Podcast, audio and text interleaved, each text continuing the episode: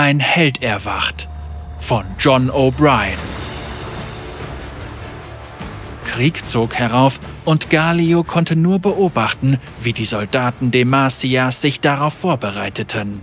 Er konnte sich kaum erinnern, wann er das letzte Mal Magie geschmeckt hatte. In der Vergangenheit war er oft von seinem Sockel geholt worden, doch ein eigenes Leben hatte er nicht. Sein Körper war meist erstarrt und er hatte viel Zeit zum Grübeln und er sehnte sich nach einem Kampf. In der Ferne konnte Galio gerade so die Reihen wilder Barbaren des Nordens erkennen. Obwohl seine Sinne durch den traumartigen Zustand geschwächt waren, konnte er erkennen, dass sie kaum organisiert waren oder gar Disziplin besaßen. Ungeduldig liefen sie auf und ab, zum Kampf mit den Demasianern bereit. Galio hatte oft gehört, wie über diese wilden Menschen geredet wurde, die in letzter Zeit viele Gebiete erobert hatten. Unter den ängstlichen Bewohnern der Stadt kam das Gerücht auf, dass die Freljorder niemanden am Leben ließen, angeblich spießten sie die Köpfe ihrer Feinde auf den riesigen Hörnern ihrer seltsamen Bestien auf. Doch die Barbaren waren für den Koloss nicht von Interesse. Sein Blick lag auf etwas viel Größerem, einer riesigen Gestalt, die fast so hoch wie die Hügel dahinter waren. Ihre Bewegungen waren bedrohlich wie die Wellen eines aufgewühlten Meeres, die ungestüm gegen Klippen branden. Was ist das? fragte sich Galio voller Hoffnung. Vielleicht will es ja kämpfen. Unter ihm marschierten seine demasianischen Kameraden in perfektem Gleichschritt und sangen, um ihre Gedanken vollkommen auf die bevorstehende Schlacht zu fokussieren. So gaben sie sich gegenseitig Vertrauen. Galio hingegen hatte diese Lieder schon sehr oft gehört und er bemerkte in ihnen eine gewisse Unsicherheit. Sie freuen sich nicht auf den Kampf mit der großen Kreatur. Dann kämpfe eben ich. Galio hätte am liebsten jeden einzelnen der Männer in den Arm genommen und ihnen gesagt, dass sie es schaffen würden. Er würde losstürmen und die gesamte feindliche Armee zurück nach Hause treiben, doch das konnte er nicht. Seine Arme, Beine und Klauen waren so kalt und unbeweglich wie der Stein, aus dem sie gemeißelt waren. Er brauchte einen Katalysator, irgendeine mächtige Magie, durch die er aus seinem Traumzustand aufwachen würde. Hoffentlich haben Sie diesmal einen Magier, dachte er und blickte zum Horizont. Meist haben Sie keinen. Oh, ich hasse es, wenn Sie keinen haben. Er machte sich immer mehr Sorgen, während die Ochsen ihn zogen und dabei vor Erschöpfung schnaubten. Vor ihn waren mehrere Dutzend eingespannt, und trotzdem mussten sie regelmäßig ausgewechselt werden. Einen Moment lang glaubte Galio, dass sie zusammenbrechen und ihn zwischen den Gehölzen am Rande Demasias zurücklassen würden, während die Menschen ihren Spaß in der Schlacht hätten. Doch endlich kam seine Plattform am Rande des Schlachtfelds zum Stehen. Er wusste, dass es kein Verhandeln geben und der wilde Feind nicht kapitulieren würde. Galio konnte am Geklapper hören, wie seine winzigen menschlichen Kameraden einen soliden Schildwall bildeten, doch er wusste, dass selbst die ausgezeichnete Ausrüstung der Demasianer wenig bringen würde, wenn die gigantische Bestie der Barbaren auf sie traf. Beide Armeen rasten aufeinander zu und kollidierten in einem Wirbel aus Gliedmaßen und Klingen. Galio konnte hören, wie Schwerter, Äxte und Schilde gegeneinander schlugen, auf beiden Seiten stürzten viele tot in den Schlamm. Viele, um deren Tapferkeit Galio wusste, schrien jämmerlich um Hilfe. Das weiche Herz des Steinriesen erbebte, doch auch jetzt konnte er seine Starre nicht überwinden. Plötzlich zuckte ein violetter Blitz durch das Schlachtgetümmel, der verheerenden Schaden bei den Demasianern anrichtete. Da konnte Galio es spüren, das vertraute Gefühl in seinen Fingerspitzen, das sich wie die wärmende Sonne anfühlte. Fast konnte er mit ihnen wackeln.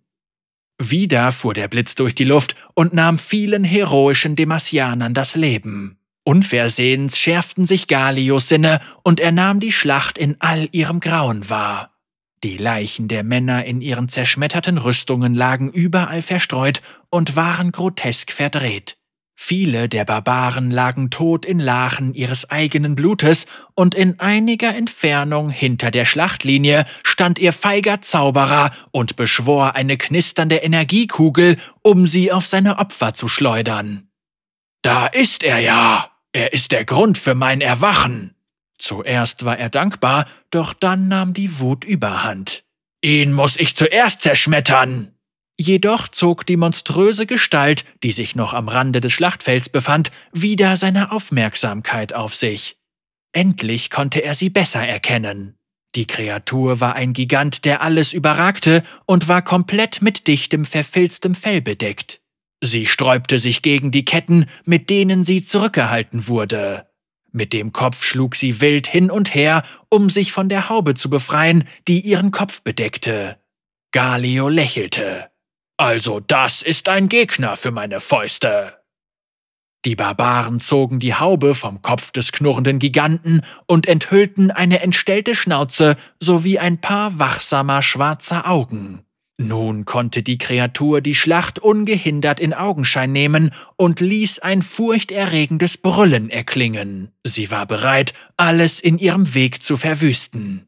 Ihre Bändiger betätigten einen Mechanismus, der die Ketten von ihr abfallen ließ, und das Monster stürzte sich auf die Demasianer. Sie starben zu Dutzenden mit nur einem Schlag seiner säbelartigen Klauen. Galio war entsetzt. Über diese Männer hatte er gewacht, seit sie Kinder waren. Er wollte um sie trauern, wie es die Menschen manchmal taten, doch dafür war er nicht gebaut. Er konzentrierte sich auf seine Bestimmung und auf den Nervenkitzel des bevorstehenden Kampfes. Er konnte es kaum erwarten, sich dieser riesigen, furchteinflößenden Bestie entgegenzustellen. Das Leben durchströmte ihn langsam wieder. Ja, endlich! Das Gefühl schoss in seine Arme, seinen Kopf und biss in seine Beine. Zum ersten Mal seit einem Jahrhundert konnte er sich wieder bewegen. Durch das gesamte Tal schallte ein Geräusch, das niemand zuvor gehört hatte. Es war das Lachen eines steinernen Riesen. Galio stürzte sich ins Getümmel und warf die klobigen Kriegsmaschinen der Barbaren zur Seite. Verbündete und Feinde blieben stehen und glotzten sprachlos, als der Riese sich stampfend einen Weg durch die Frontlinie bahnte. Wie ein lebendes Denkmal rauschte er durch die Gedränge der Soldaten und stellte sich dem tobenden Monster in den Weg. Hallo, große Bestie, polterte er. Kannst du es mit mir aufnehmen? Als hätte sie die Herausforderung angenommen, warf die Kreatur ihren gewaltigen Kopf zurück und stieß ein Heulen hervor. Beide Giganten stürmten aufeinander zu und ließen die Erde erbeben.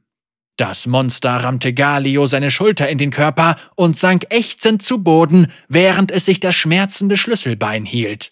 Galio stand über ihm und war sich nicht sicher, ob er den am Boden liegenden Gegner attackieren sollte. Ach, mach dir nichts draus! Galio gestikulierte eifrig mit der Hand. Das war ein guter Anfang. Jetzt schlag mich nochmal! Langsam kam das Monster wieder auf die Beine und das wütende Funkeln kehrte in seine Augen zurück. Es schlug mit aller Kraft zu und seine Klauen brachen dabei sogar einige Brocken von Galios Kopf ab. Du hast meine Krone kaputt gemacht! Der Koloss war angenehm überrascht und durch die Aussicht auf einen guten Kampf ermutigt.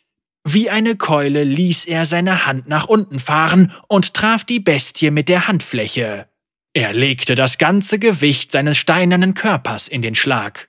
Seine Petrizidfaust krachte gegen das Monster und das Knacken seiner Knochen war noch in einiger Entfernung zu hören. Es taumelte, schrie und schlug blind um sich, doch ohne zu treffen. Galio umklammerte die Taille der Bestie mit seinen mächtigen Armen und rang mit ihr in dem Versuch, ihr Rückgrat zu brechen. Sie wand sich jedoch aus seinem Griff, umkreiste ihn vorsichtig und trat langsam den Rückzug an.